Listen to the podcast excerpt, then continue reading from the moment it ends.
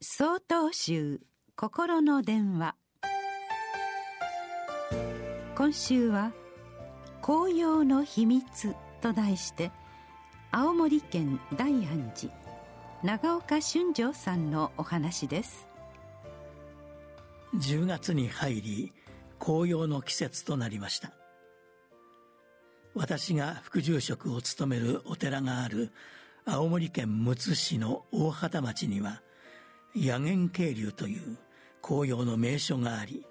例年もみじ狩りを楽しむ観光客でにぎわいます。野源渓流をはじめ風光明媚な観光地のあるこの町が去る8月10日大雨被害に見舞われました。沢伝いに土石流が発生して橋が崩落し家々に土砂が流入。断水にもなったため住民の多くが近くの避難所に避難を余儀なくされました。野源渓流にも多くの流木が流れ込み渓流に行く道も土砂崩れのため通行止めとなりその被害状況の詳細を聞いて山も荒れ道路状況も悪いままでは今年は紅葉を見られないなとすっかり意気消沈していました。その後復旧作業が進んで通行止めも解除され恐る恐る渓流の様子を見に行きました。すると懸命に復旧に取り組む工事関係者の姿を見かけまた被害を受けた渓流沿いの木々は紅葉の秋に備え幹に傷を受けながらも懸命にその枝を伸ばして日光を浴びていました。両者の様子を見た私は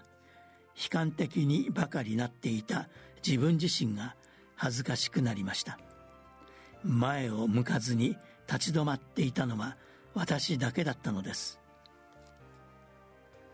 仏様の教えにニンニクがあります。仏道を歩む者が取り組むべき6つの徳目である六原光の一つとされ苦難に耐え辛抱強く物事に当たるという意味です。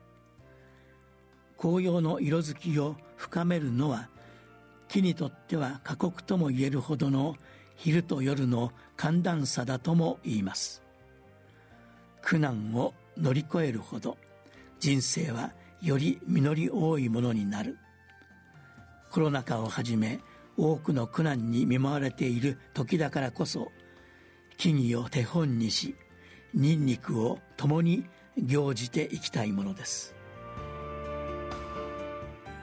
10月12日よりお話が変わります。